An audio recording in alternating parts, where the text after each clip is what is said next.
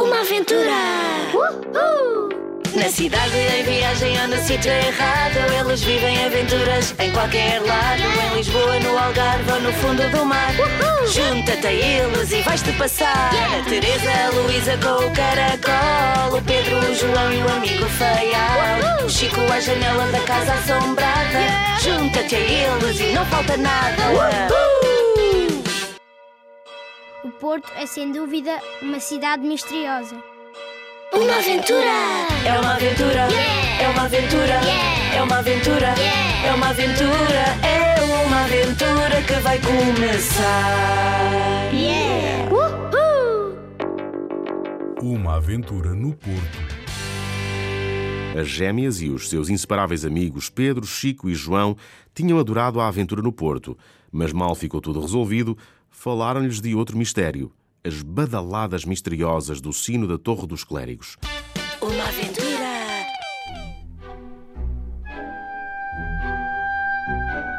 Curiosos como sempre, quiseram saber tudo sobre o assunto e então explicaram-lhes o seguinte: a Torre dos Clérigos foi construída há mais de 250 anos por Nicolau Nazoni. É linda, elegante e tornou-se um símbolo da cidade do Porto. Mas afinal, qual era o mistério? Muito simples e muito estranho. Recentemente, no dia 2 de cada mês, os sinos da Torre dos Clérigos começavam a tocar à meia-noite, sem ninguém lhes mexer. E ainda por cima, a um ritmo inesperado. Primeiro, sete badaladas.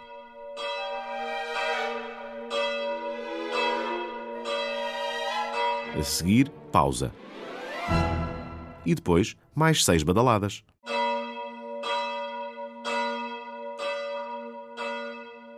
Está-me cá a parecer que isso acontece porque alguém se mete lá dentro e se arma engraçadinho. Os amigos portuenses garantiram-lhe que não, e ele ficou intrigado. Tão intrigado que propôs às gêmeas, ao Pedro e ao João uma estratégia para serem eles a desvendar o mistério. Vamos visitar a Torre dos Clérigos, que está aberta ao público. Subimos a escadaria até lá acima, escondemos-nos e passamos lá à noite. Querem? Queremos! Então está combinado. Amanhã é dia 2, preparem-se.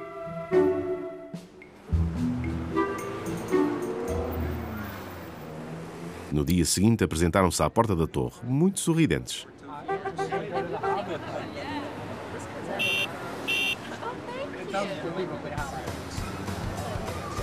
Foi preciso esperar para comprar bilhete porque havia uma fila enorme de turistas que também queriam fazer a visita.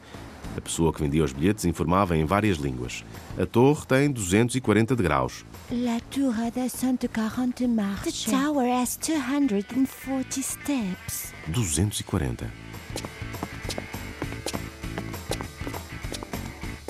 Quando finalmente entraram, iniciaram a subida em passos firmes e enérgicos. A escada desenrolava-se por ali acima, às voltas, e tinha vários patamares. Apesar do esforço e da canseira, não desistiram do projeto. Viram os sinos, que eram imensos, uns enormes, outros mais pequenos. Depois esconderam-se, como estava combinado. Ao fim da tarde, as outras pessoas saíram e da porta perguntaram: Está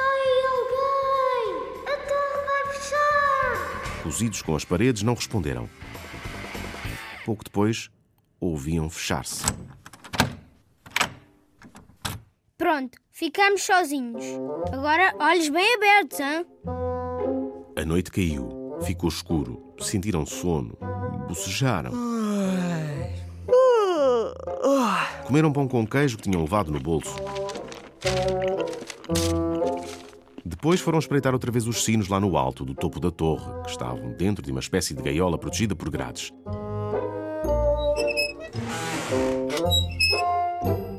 Chico resolveu tentar abrir as grades para besbilhotar melhor.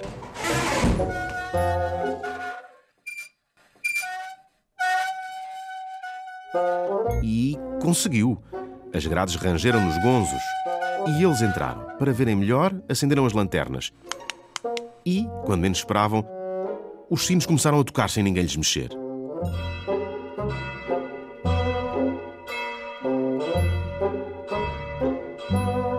Pausa.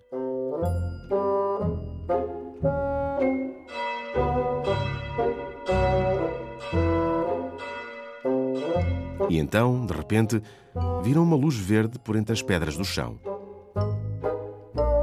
uma luz cada vez mais intensa. Abriu-se uma fenda e ficou à mostra uma pequena caixa que o Pedro se precipitou a abrir.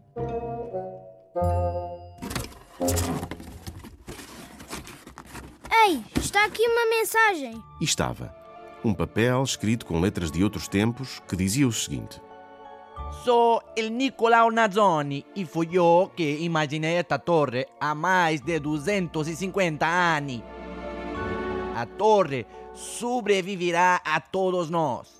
Espero que lhe festejem o aniversário como merece. Mas como não confio na memória dos homens, conto com a memória dos sinos.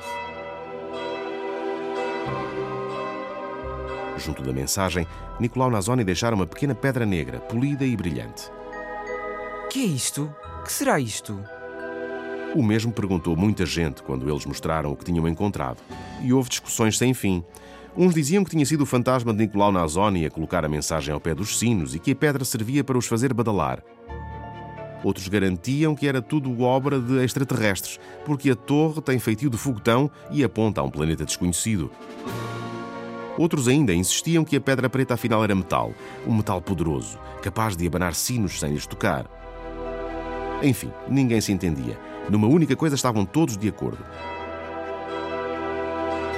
As badaladas celebravam o nome de Nicolau Nazoni porque sete são as letras da palavra Nicolau e seis as letras da palavra Nazoni. Quanto ao resto, ficou por desvendar.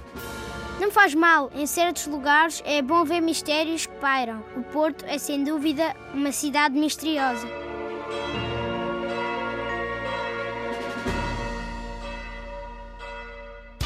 Uma aventura. Uma aventura no Porto, de Ana Maria Magalhães e Isabel Alçada.